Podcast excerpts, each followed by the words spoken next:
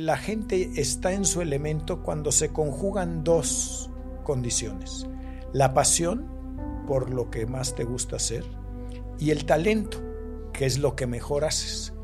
Y eso no siempre es fácil de encontrar. Si uno piensa que el éxito y la felicidad son un destino, tiene un problema muy serio. Y pasa algo muy curioso. Cuando te vas acercando al éxito ya no es tan importante ese que habías definido, sino ves más allá y dices, no, pues esto no es suficiente ya, tengo que ir más lejos. Claro. Y eso te hace el éxito que permanentemente esté lejos. Y entonces te hace feliz trabajar hacia el éxito. Hay muchas personas que se pasan la vida entera tratando de corregir para lo que no son buenos. Y ese es el peor de los caminos, porque si no eres bueno para eso, pues dedícale menos tiempo. ¿Para qué si eres bueno? Es donde va a estar tu elemento. Si batallas para levantarte y para ir a donde tienes que ir y para estar donde tienes que estar, porque tienes que estar, no porque quieres estar, sí es muy difícil.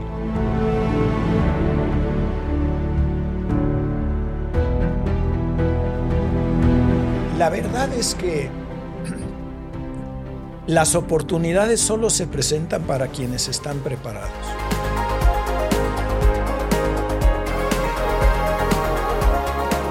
Si te dijera que ser feliz es tu responsabilidad, la más importante, ¿qué pensarías?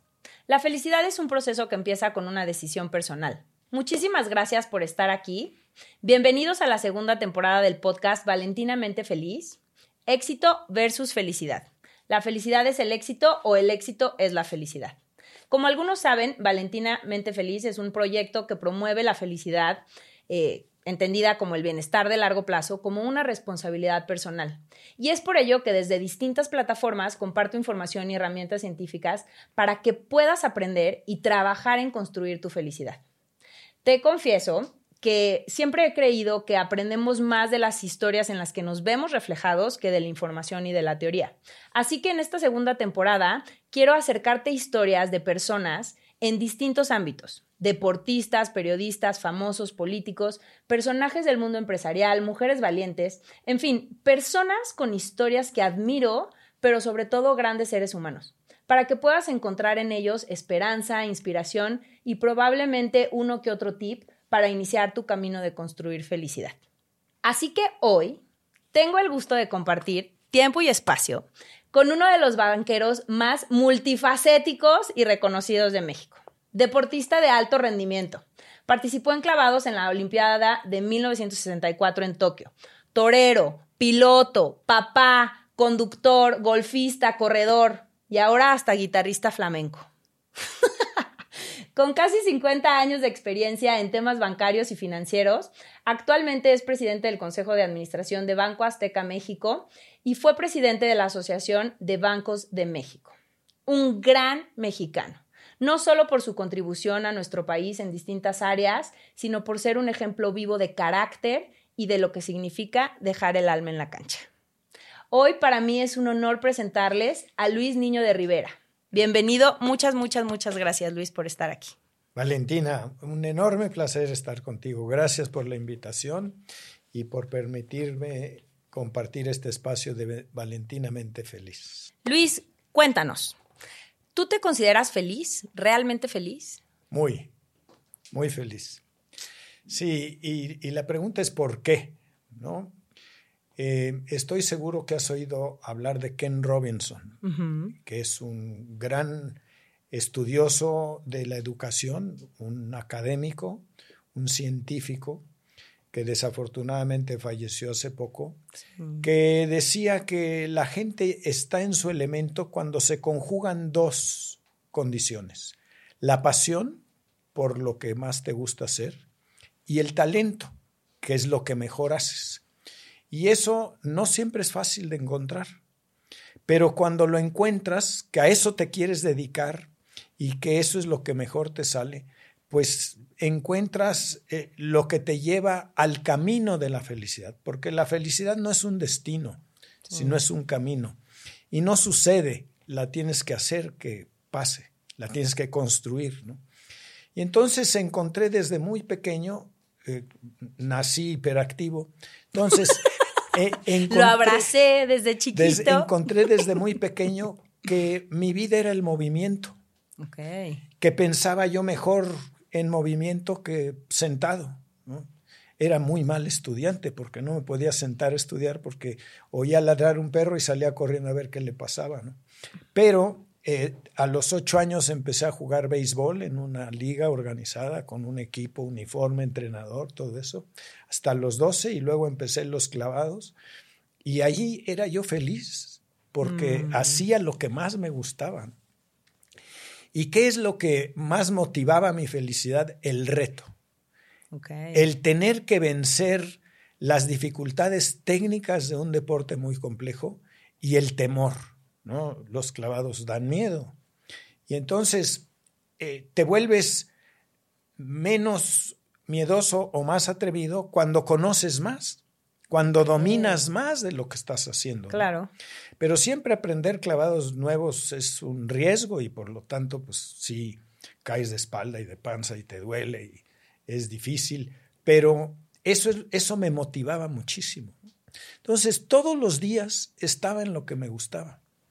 Eh, después pasaron los años, eh, me costó mucho trabajo entrar a la universidad porque era muy mal estudiante, pero finalmente me dejaron entrar y este, encontré en la universidad que pensar no era del todo malo y estudiar tampoco era del todo malo y que cultivar el cerebro también llevaba a la felicidad. Y encontré otro camino que es el del conocimiento y ese no termina nunca. El deporte se acaba mm. cuando el cuerpo te va diciendo hasta aquí, o vas cambiando de deporte o vas cambiando de actividad, ¿no? Sigo siendo hiperactivo, pero con otros propósitos más manejables. Pero, pero el conocimiento es un reto hermoso, permanente. ¿no?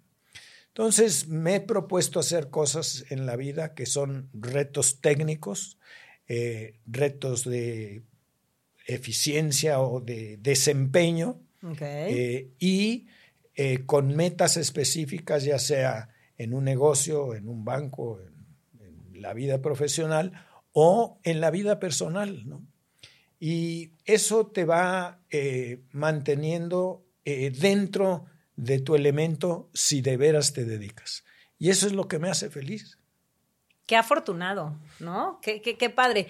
Pues sí, encontrar tu elemento no es un tema fácil mucha gente batalla, pero si lo encuentras y lo reconoces y aceptas tus limitaciones y, trabajas en ellas y aprovechas tus virtudes y trabajas en ellas, este, la felicidad crece. Sí, definitivo. Me acuerdo mucho que cuando leí ese libro del elemento de Robinson, de Sir Ken Robinson, eh, decía que sería muy favorable que todos los seres humanos encontraran su elemento a temprana edad, porque de esa manera la felicidad estaría garantizada. Totalmente.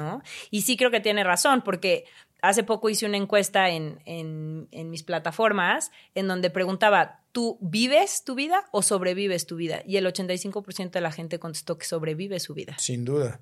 85%. Entonces imagínate que más de 8 personas de cada 10 se levantan con un que flojera, otro día más, eh, arrastrando la cobija solo por hoy, ¿no? Sí, y estás en la actividad que desempeñas todos los días pensando a qué hora se acaba. En vez de decir, espero que no se acabe, tengo mucho que hacer, estoy aprendiendo, estoy desarrollando, estoy creando, estoy en un equipo muy valioso, en fin. Eso eh, Cuesta mucho trabajo la vida, mucho. Si vas a batallar todos los días, si batallas para levantarte y para ir a donde tienes que ir y para estar donde tienes que estar, porque tienes que estar, no porque quieres estar, sí es muy difícil. Sí, definitivo. Y más adelante quiero que platiquemos un poquito justo de esta responsabilidad personal y de cómo eh, o tu opinión acerca de si la felicidad implica tomar estas decisiones difíciles, ¿no? Que, van haciendo que esa felicidad y ese ser afortunado y ese estar donde quieres estar y estar aportando con la gente que quieres aportar sea posible o no, ¿no? Pero antes me gustaría preguntarte si tú crees que la felicidad es el éxito o el éxito es la felicidad. es una magnífica pregunta. Es la misma pregunta que el dinero. ¿El dinero es la felicidad o la felicidad te trae dinero?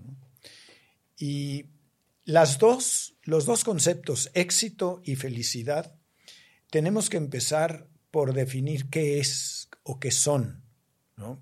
Si uno piensa que el éxito y la felicidad son un destino, tiene uno un problema muy serio. Porque no llegas a la felicidad o no llegas al éxito. Ya llegué, aquí estoy, qué padre el resto de mi vida va a ser éxito. No, es así. Ya me estacioné aquí para siempre. O ya me estacioné en la felicidad, ¿no? Y ya no tengo mucho más que hacer que disfrutarla. El éxito y la felicidad son trabajo muy arduo, continuo, permanente, que requiere de corregir cosas y de aprovechar situaciones favorables. ¿no? Pero dentro de algo que te tiene que motivar por dentro. El éxito es comparado con qué? Con una meta, con un cambio fundamental en tu vida, con un eh, destino que quieres lograr. Y pasa algo muy curioso. Cuando te vas acercando al éxito ya no es tan importante ese que habías definido, sino ves más allá y dices, no, pues esto no es suficiente ya. tengo que ir más lejos. Claro. Y eso te hace el éxito que permanentemente esté lejos. Y entonces te hace feliz trabajar hacia el éxito. No el éxito per se. No, así es. Porque cuando llegas y te das cuenta que no era suficiente, dices, no, pues no, ¿cómo voy a estar feliz si logré esto que ahora ya parece poco? ¿No? Porque puedo más o porque ambiciono a más. Y entonces ese proceso, ese camino de trabajo y de redefinir destinos y éxitos es la felicidad.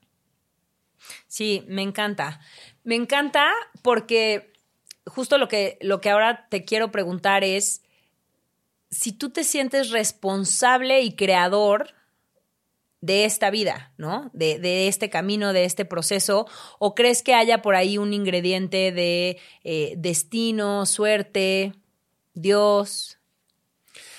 Mira, eh, e, es, muy interesante eso, ¿no? Eh, si hay algo predestinado en ti y mucha gente cree en eso, o si todo lo que tienes lo construyes, o si en algunos momentos el azar juega un papel, ¿no? La verdad es que las oportunidades solo se presentan para quienes están preparados, ¿no? Wow, me encanta, sí. Por ejemplo, este, oye, está, se acaba de abrir el puesto de director general. Y tú dices, no, pues no. Yo acá estoy en el 18 nivel este, está muy difícil, no es una oportunidad para mí, ¿no? Pero eso es a lo mejor hoy. Pasa el tiempo, subes y dicen, se abrió la de director general y dices, ahí es donde quiero estar. Claro.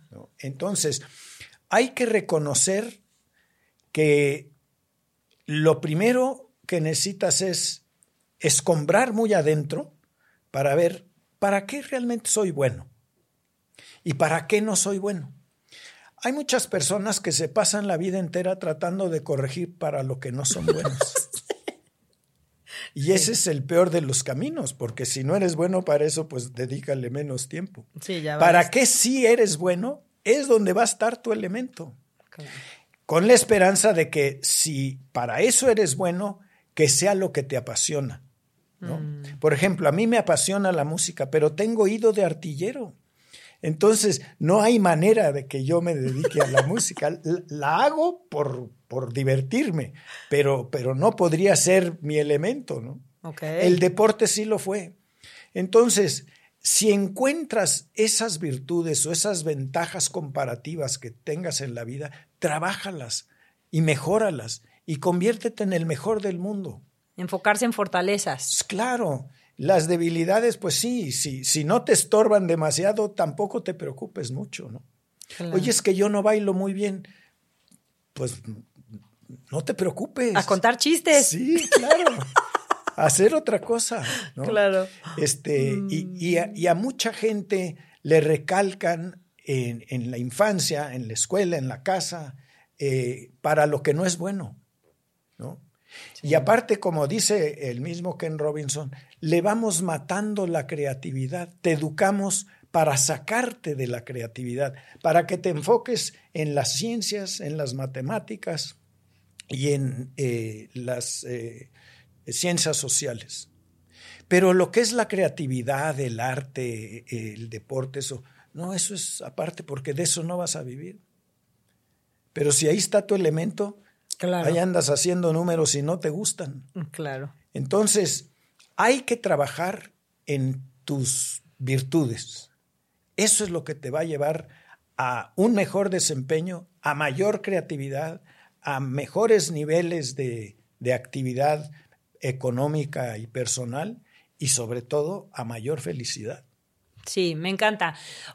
Em, que justamente creo que va como muy relacionado a que a veces pareciera que solamente hay una receta y una forma de vivir y todos tenemos que encajar en el mismo molde y que desafortunadamente es el molde de la perfección, ¿no? Donde tienes que ser bueno en todo, eh, estar eh, atractivo físicamente, tener la familia perfecta, tener los mejores resultados, tener las mejores relaciones, eh, la mejor situación financiera, etcétera, etcétera, etcétera. Y llega un punto en donde vivimos hacia afuera, Y entonces justamente se va generando esta desconexión como de alma, de esencia, de quién soy realmente, y estamos obedeciendo a todo lo que pareciera que el ambiente o la gente que nos rodea decidieron para nosotros. Y muchas veces es un proceso inconsciente o subconsciente que cuando volteas, pues ya ni siquiera reconoces si lo que estás haciendo es porque realmente te gusta, porque realmente te llena, si lo decidiste tú o no lo decidiste tú, pero estás inmerso en ese automático y eso es lo que estás haciendo. Entonces, em, tú pudieras decir que construir esta felicidad y este camino de felicidad del que estamos hablando implica tomar decisiones difíciles o realmente no es parte del proceso? Todas las decisiones que valen la pena en la vida son difíciles, todas. Ninguna es fácil y ninguna es definitiva. Siempre que tomas una decisión la tienes que ir midiendo a ver si vas por el camino correcto o no. Lo importante es trazarte un camino tener metas y decir, quiero llegar a tal punto en mi vida, pero le vas poniendo hitos en el camino y vas midiendo si voy hacia esa meta o no.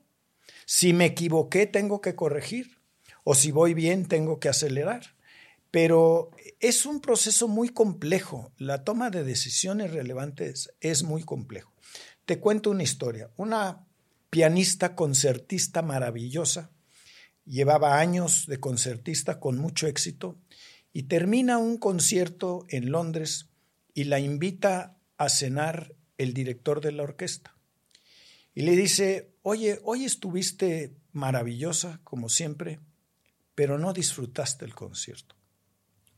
Y el, la pianista se queda pensando y dice, pues sí, la verdad tiene razón.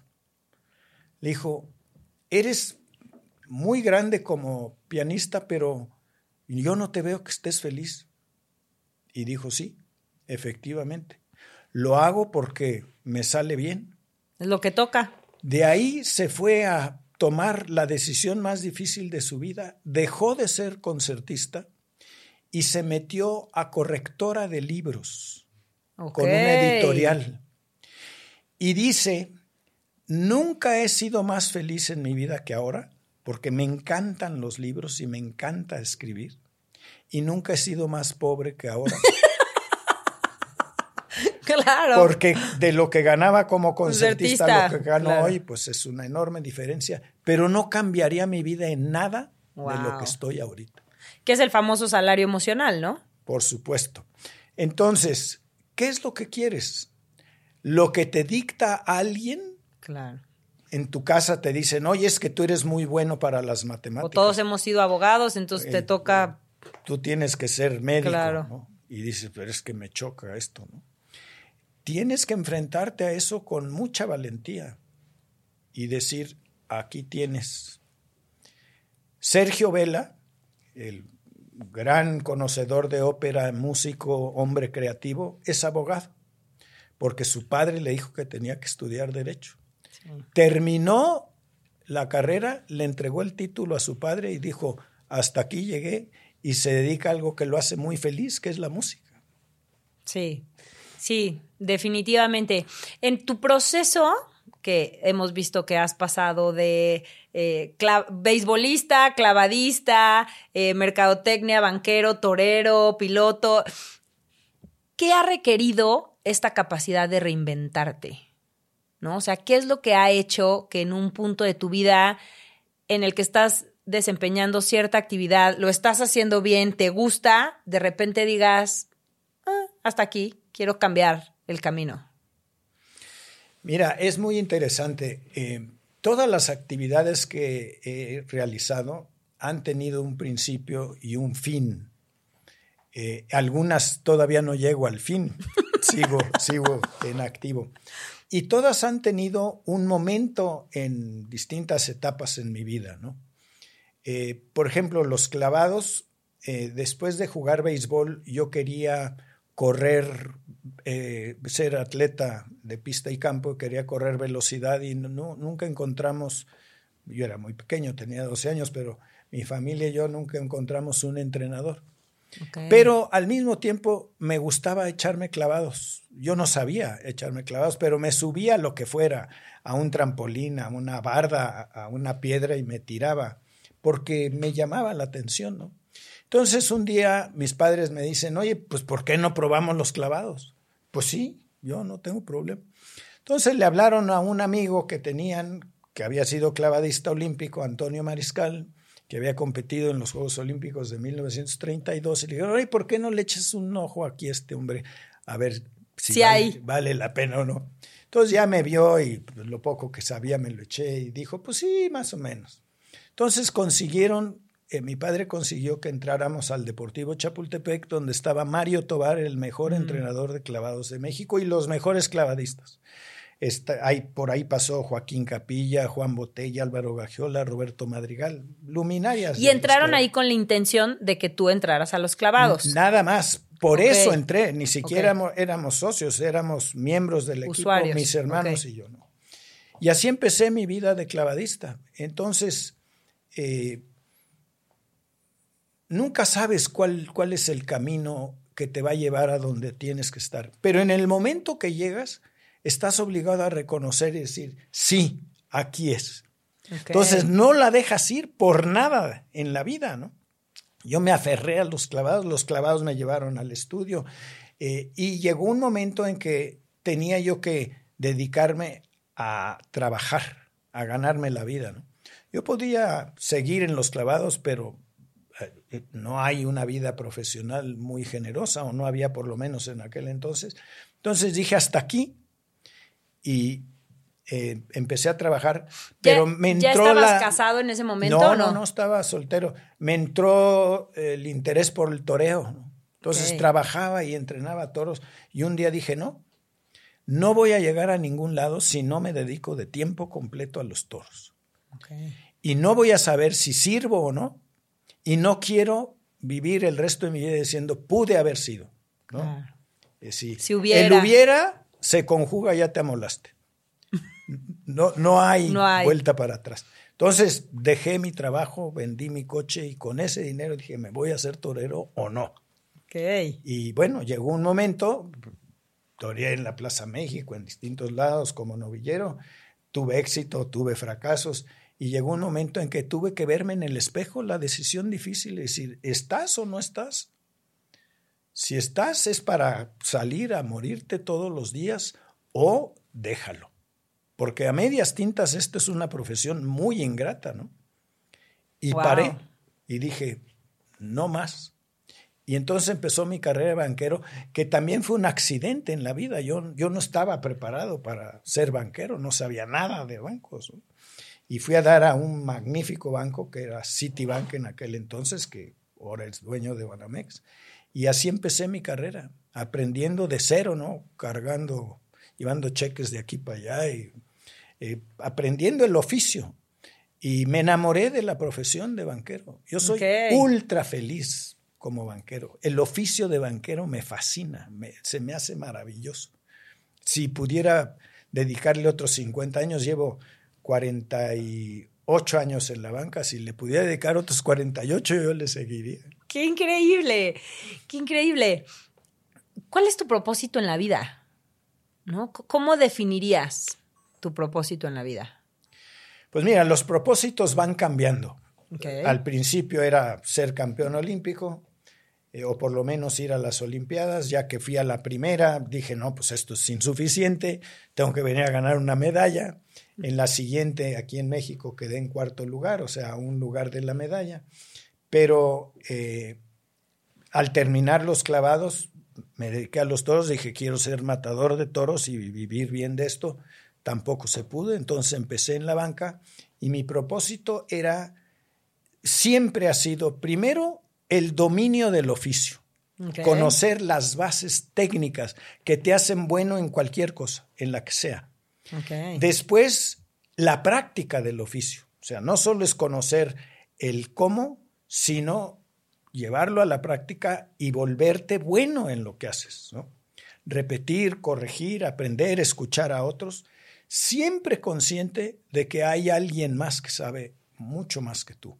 Y hay que ir a verlos o a verlas y preguntar y averiguar qué es lo que los hace buenos a ellos o buenas a ellas y eh, corregir. Cometes errores, tienes que aprender de los errores y en vez de que los errores te echen para atrás, te tienen que echar para adelante. Eh, y eso en, en, un oficio como el de la banca, pues es muy variado, hay mil partes de un banco. Entonces hay mucho que aprender siempre. Hoy voy todos los días a trabajar feliz porque algo nuevo voy a aprender, siempre. ¿no? Y hay cosas que surgen que dices tú, ¿y esto de dónde? Y sabes que no sabes. Y lo primero que tienes que hacer es ponerte a estudiar. ¿no? Hay libros, hay gente que sabe, en fin. Eso es mi propósito en la vida, ser mejor en lo que hago. Me encanta. ¿Qué le recomendarías a las personas que están justamente en esta búsqueda y en esta definición de propósito y que no saben por dónde? Primero, lo que ya comentábamos, hay que escombrar muy adentro. Conocerse. Y hacerse preguntas de a de veras. No, no darle la vuelta a las difíciles y convivir con las preguntas fáciles, sino, a ver, ¿me gusta o no me gusta? ¿Para qué soy bueno? ¿Cuáles son los temas que me apasionan? Si la respuesta es no sé, hay que hacer la tarea. Hay que de veras sentarse, analizar lo que ha transcurrido de la vida, si es poco o mucho, no importa, y decir en qué momento y en qué lugar y en qué oficio me la pasé mejor. Y aceptar que eso es lo que más me gusta o eso es lo que mejor hago. Ahora hay que ver si es lo que más me gusta. Pero enfrentarse a uno mismo es crucial. La honestidad individual, la honestidad personal es crucial. No engañarse uno nunca. Podrás contarle un cuento a algunas personas parte del tiempo, a otras todo el tiempo, pero a ti nunca. Nunca. Si no aceptas tu cruda verdad, tienes un problema serio. Y hay mucha gente que no se sube a la báscula porque ¿qué va a decir la báscula? No quiero saber. ¿no? Claro. no se pregunta porque no quiere contestar. Y eso es desafortunado.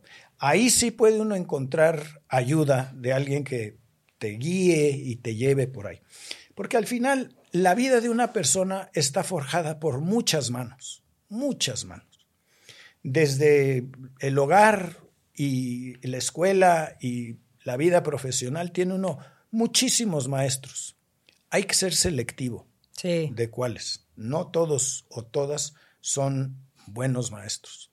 No todo lo que enseñan en cualquier lado vale la pena. Pero si tiene uno claro a dónde quiero ir, para qué soy bueno, entonces es mucho más fácil escoger maestros. Claro. Porque sabes qué te falta y qué quieres aprender. Y quién te puede guiar por el mejor camino. Sí. O sea, sería como este ejercicio de honestidad personal y a partir de ahí ir, ir decidiendo estas decisiones difíciles de las que hablábamos. Claro. Y en caso de pues, no poder, eh, pedir ayuda o echarle eh, una mano de alguien más. Em, ¿Qué le da miedo a Luis Niño de Rivera? ¿Qué te da miedo, Luis? Pues mira, muchas cosas. Eh, me da miedo que no advierta yo cuando mis deficiencias me van a llevar a una situación adversa, mm. inadecuada, o que, que yo no esté preparado o que no haya pensado las cosas detenidamente y tome decisiones que me lleven a los lugares que no quiero ir. Entonces, me siento a pensar muy detenidamente y a veces estoy consciente de que no sé lo suficiente, entonces voy a consultar antes de tomar una decisión. He encontrado en esta etapa de mi vida que las decisiones colegiadas son infinitamente mejores que las decisiones individuales. Y la, la razón más importante es porque el jefe iluminado no existe. Claro. Todos nos equivocamos. Pero que la colectividad con opiniones de distintos rumbos y distintas experiencias y distintos conocimientos, enriquece mucho. Nos enriquecemos unos a otros. Y lo que lo primero que hay que hacer es aprender a escuchar. Entonces, lo que más me da miedo es no escuchar en el momento correcto cuando alguien te está diciendo, toma esto en cuenta. Y tú puedes decir, pues, ¿qué, ¿qué, puedes saber? Como dicen en Argentina, ¿cómo va a ser inteligente si vive aquí a la vuelta?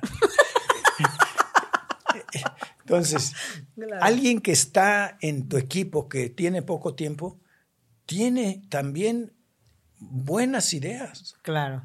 Y mucha posibilidad de enriquecerte. Eso es importante. No, y me encanta la parte que dices de que mis decisiones me lleven a lugares a los que no quiero ir, porque justamente lo que implica es que a partir de conocerte puedes identificar con mucha claridad cuáles son esos lugares. A veces sí, a veces no tanto. Eh, a veces la soberbia te gana, ¿no? Mm. Este, yo sé. te das cuenta rápido que no sabes, ¿no? Eh, como dicen los americanos, te perdono porque no sabes. La primera vez. La segunda vez te perdono porque no sabes que no sabes. Pero la tercera vez sí tienes una responsabilidad, ¿no? Claro. Tienes que saber que no sabes. Claro. Y eso es importante. Eh, no es solo pensar si en otras instancias he sido muy capaz, ¿por qué no en esta? Sino pensar qué de esta no conozco, no sé o en dónde me puedo equivocar y a quién le tengo que pedir ayuda para que esto no suceda. Claro. Oye, em, en caso de que justamente haya, hemos hablado de este balance, ¿no? Que es parte de construir felicidad. Pero al final, pues hay muchas personas que en este camino de felicidad trabajan por el éxito profesional o cargan todos sus recursos, tiempo, esfuerzo, energía en éxito profesional, éxito profesional, em, y probablemente estén descuidando esta imagen integral o este concepto integral de felicidad que requiere otros aspectos más allá de trabajar, trabajar, trabajar, resultados, números, indicadores. ¿Cuál sería tu consejo para esas personas que están demasiado absorbidas por la parte profesional y tal vez perdiendo un poco el foco en otras áreas? Es una magnífica pregunta. ¿En dónde está el equilibrio? Eh, y no hay una balanza que te diga es este el equilibrio. Aquí tengo el teodolito o la plomada que te dice. Sí, o la receta que le aplique a todos, claro. Cada quien tiene que encontrar su equilibrio. Pero sí te digo una cosa, no hay actividad profesional que valga la pena sacrificar a tu familia. No hay. Mm. Eh, sobre todo eh, el equilibrio en tu, en tu casa, en tu familia, tiene que ver primero hacia tu pareja, porque tu pareja también eh, requiere de tu participación, y segundo a tus hijos. Los hijos nada más tienen cierta edad en un momento dado, y pasa esa edad y si tú no estabas, pues a lo mejor los alcanzas en otra edad, pero esa que no estuviste ya pasó, ¿no? Eh, necesita uno darse cuenta que muchas de las cosas que te hacen feliz son compartidas. Te hacen más feliz cuando son compartidas. Y entonces ese mismo principio aplica para los miembros de tu familia. Cuando tú estás, logran más felicidad porque te pueden demostrar que van avanzando y lo quieren compartir y quieren tu reconocimiento. Entonces, no hay actividad eh, profesional que valga perderse eso. Entonces, hay que pensar detalladamente si le tengo que dedicar 12, 15, 20 horas al trabajo, algo estoy haciendo mal. No sé delegar, eh, no conozco lo suficiente, me estoy echando responsabilidades encima que a lo mejor debo de compartir. Claro. Este, o estoy obsesionado pensando que el éxito está en el siguiente aumento o en el siguiente puesto. Cuando el éxito solo viene cuando eres una persona integral, cuando las cosas están bien en tu casa, están bien con tus amigos, está bien con el resto de tu familia, están bien en el trabajo. Tienes eh, salud. Eh, eso son equilibrios muy delicados. Tiempo para ti, tiempo personal, para leer, para estar con tus amigos, para hacer ejercicio, para lo que sea. Sí, silencio mental. Tocar el piano, este. La guitarra flamenca. La guitarra. lo que sea, lo que sea. Este, pero ese equilibrio es la esencia de qué te va a ayudar a ser feliz. Me encanta. Oye, Luis, que aparte de esta es una pregunta que cuando estaba planeando eh, Toño, mi esposo, a quien conoces muy bien, me dijo, por favor, hazle esta pregunta. Entonces, como mamás y papás, siempre tenemos ciertas expectativas de nuestros hijos, ¿no? Entonces, ¿qué consejo nos podrías dar para manejar las decisiones que van tomando cuando no están muy alineadas con esas expectativas que nosotros tenemos? Sí, e, es una gran pregunta, ¿vale? Porque en primer lugar cometes un error si tienes expectativas. Okay. Lo primero que tienes que hacer es ayudar a tus hijos a construir sus expectativas. Me encanta. No las tuyas. Es un grave error tratar de vivir tu vida o la vida que no viviste a través de los hijos. Este, y es una tentación grande para alguien como yo que tuvo éxito en el deporte, ¿A tus hijos les interesaba el deporte o no? Eh, como competencia no, a nivel de, alto rendimiento no, pero como actividad sí. Este, entonces, a uno de mis hijos le gustaba el fútbol americano y a mí me fascinaba irlo a ver, ¿no? Este, a otro le gustaba el fútbol soccer y yo iba a echarle porras, estar ahí, y, y a otra le gustaban otras cosas, ¿no? Entonces, ¿qué es lo que, qué es lo que al final tienes que hacer? Poner tus expectativas en el cajón y construir sus expectativas en función de varias cosas. Uno, sus talentos, para qué son buenos. Ayudarlos, orientarlos a que les saquen partido a eso que son buenos. Dos, ayudarlos a mejorar las cuestiones que no les va tan bien, pero que pueden ser útiles en la vida, ¿no? Este, ciertas eh, habilidades, eh, por ejemplo, eh, la lectura, que no es un hábito normal, hablar en público, a veces da terror, ¿no? Es, tener que pararte enfrente de la gente y hablar es muy difícil. Este, actuar, todas esas habilidades mundanas, digamos, vale la pena desarrollarlas, dejar que, que participen en esas cosas. Y más importante que todo, nunca coartarles la libertad de ser creativos. ¿no? Mm. Si un hijo viene y te dice, oye papá, yo quiero ser pintor, venga, por supuesto, ¿no? Ahí tienes el caso de mi hija Sofía. Un día llegó y nos dijo, quiero ser comediante. Y le dije, venga, yo te ayudo, por supuesto, ¿qué necesitas?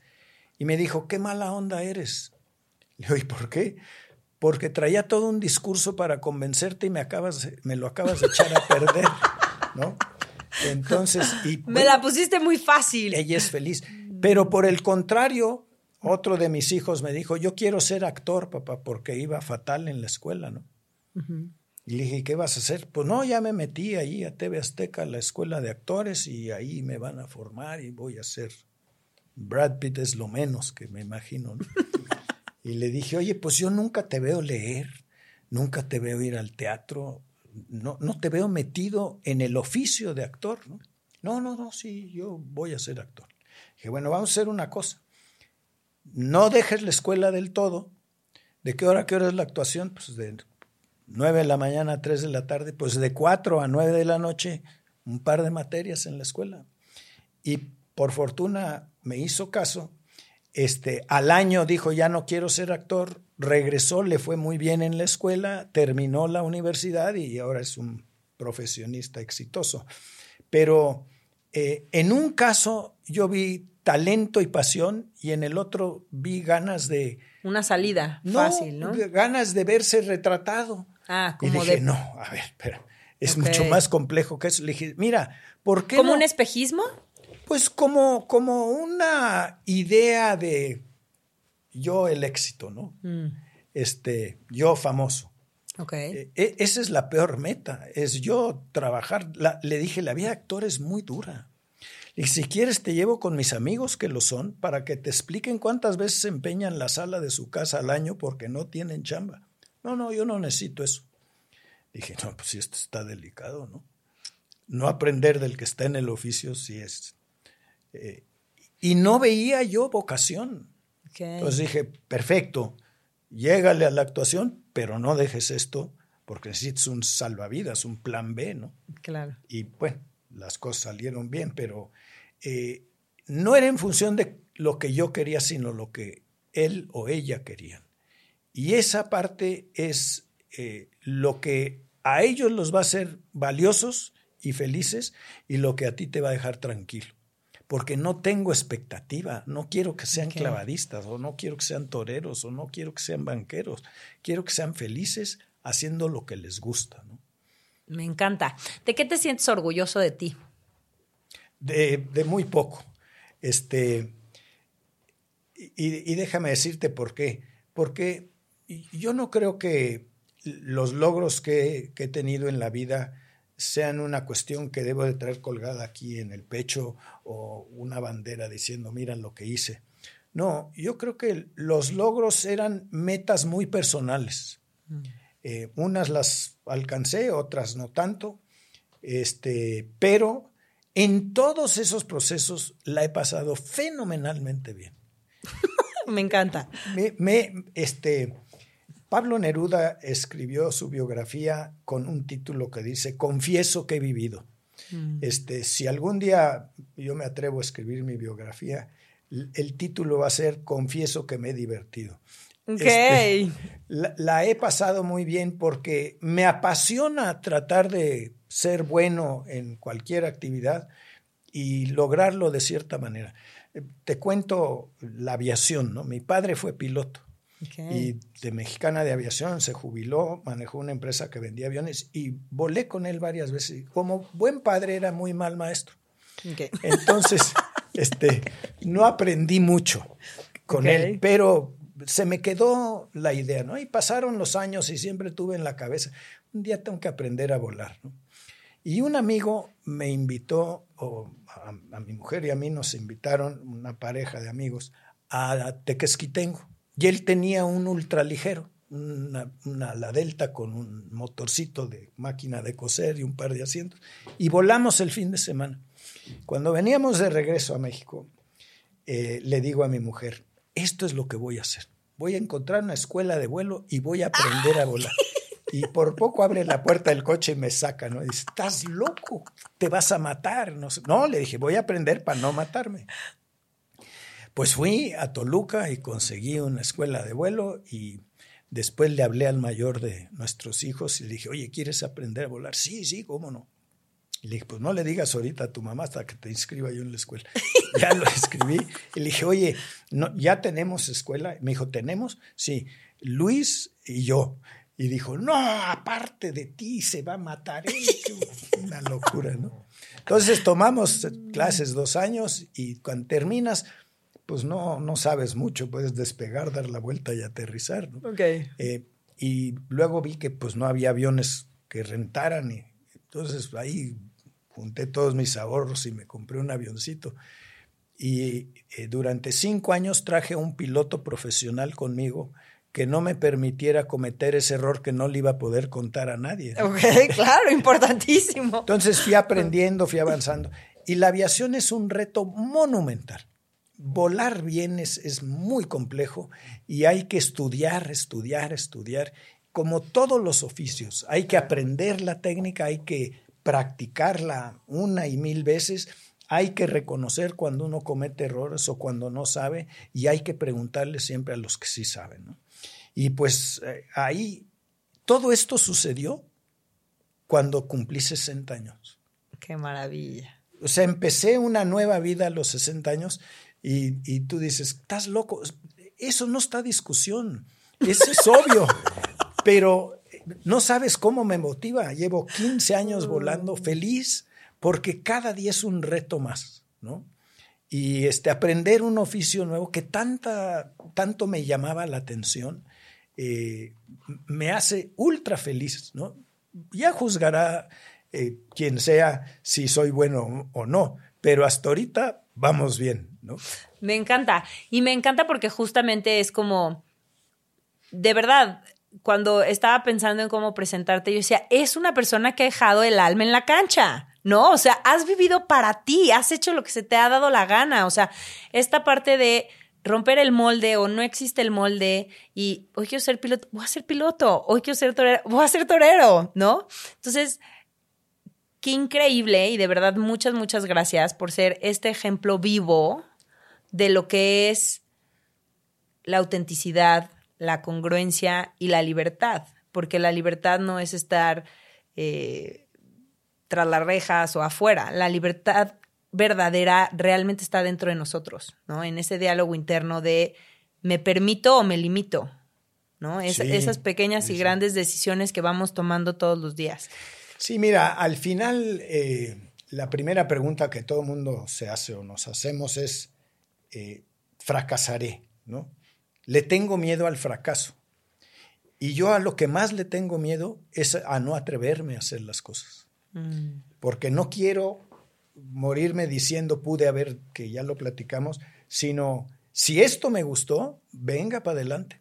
Y eso lo aprendí en mi casa desde muy chico. Eh, mis padres tenían en la mente una sola cosa. ¿Quieres hacerlo? Pues lo vas a hacer bien.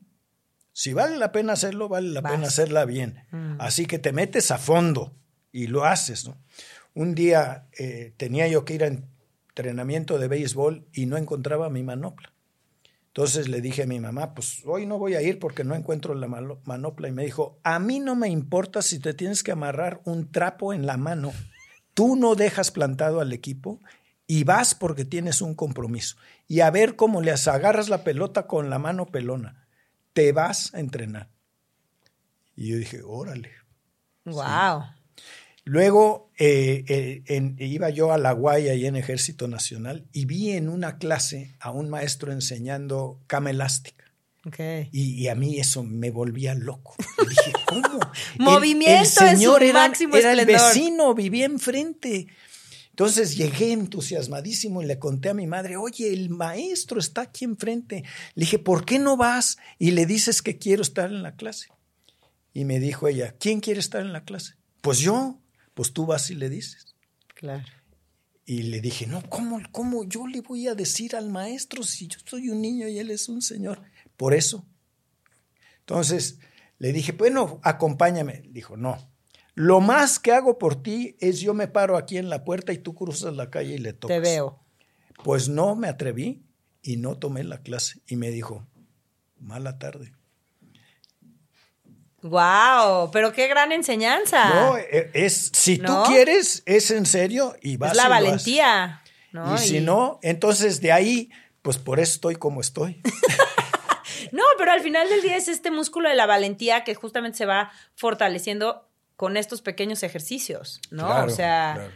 en un lugar seguro, en un ambiente seguro, tienes que romper ese miedo, ¿no? Y mucha gente cree que el valiente nació valiente, ¿no? El valiente es valiente porque lo ha practicado y porque ha enfrentado esos miedos en N ocasiones, ¿no? Por supuesto. Luis, pues vamos llegando al final de esta gozada y de esta gran charla que sabía que iba a ser una delicia platicar contigo. Muchas, muchas gracias.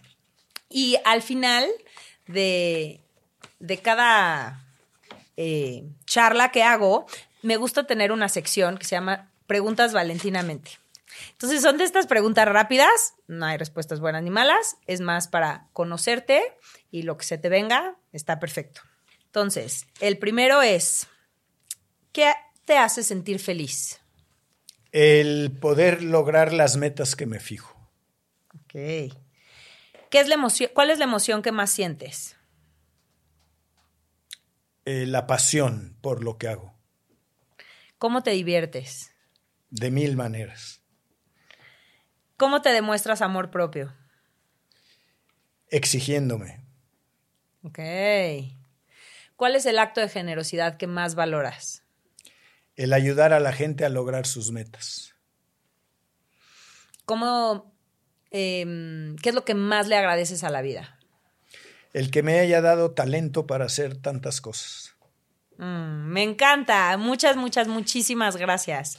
Vamos a tener aquí, tenemos aquí una alcancía de la gratitud, que es una herramienta que usamos para que una de las herramientas más eficaces y más fáciles de aplicar para construir felicidad y bienestar es la gratitud, porque lo que hace es que al tú agradecer te forza a ver el vaso con la mitad de agua medio lleno, porque tú no puedes agradecer algo que pues, no del ancho no te satisface. Entonces, hicimos esta alcancía, que es una alcancía de la gratitud, en donde la idea es que se construye el hábito de la gratitud y que se agradezcan ciertas cosas todos los días para justamente ir construyendo el optimismo y la esperanza sobre la vida. Entonces, te vamos a pedir que en este papelito nos escribas qué le agradeces a la vida y después lo metemos en esta cajita. Y bueno, amigos, muchísimas, muchísimas gracias por estar aquí. Espero que esta información te haya gustado, pero sobre todo que te haya servido y ojalá de verdad que haya despertado en ti las ganas de elegir por y para ti, de retomar tu poder, de construir tu mejor versión, de responsabilizarte de tu vida con hechos y estar dispuesto a empezar a construir felicidad con estos pequeños esfuerzos y aplicando estas pequeñas herramientas de manera constante. Si crees que esta información es valiosa y que puede servirle a alguien más, a alguien que conoces, compártela por favor porque así nos estarás ayudando a acelerar esta revolución de felicidad y de amor propio. Puedes suscribirte a nuestro canal de YouTube, dale like, comenta, mándanos tus preguntas. Si tienes alguna duda o quieres profundizar en alguna herramienta, puedes contactarme en mis redes sociales. En Instagram estoy como arroba valentinamente-feliz, YouTube, TikTok y Facebook como Valentinamente Feliz y en nuestra página de internet www.valentinamentefeliz.com. Muchas, muchas, muchísimas gracias por estar aquí, por compartir con nosotros lo más valioso que tienes, que es tu tiempo. Hasta pronto, nos seguimos escuchando y recuerda que ser feliz es tu responsabilidad. Muchas, muchas gracias, Luis. No, al Muchas, contrario, muchas, un muchas enorme gracias. placer. Has sido generosísima con tus Mm. conceptos, con tu conocimiento y sobre todo con tu tiempo. Muchas, Gracias. muchas gracias de verdad. A ti. Gracias.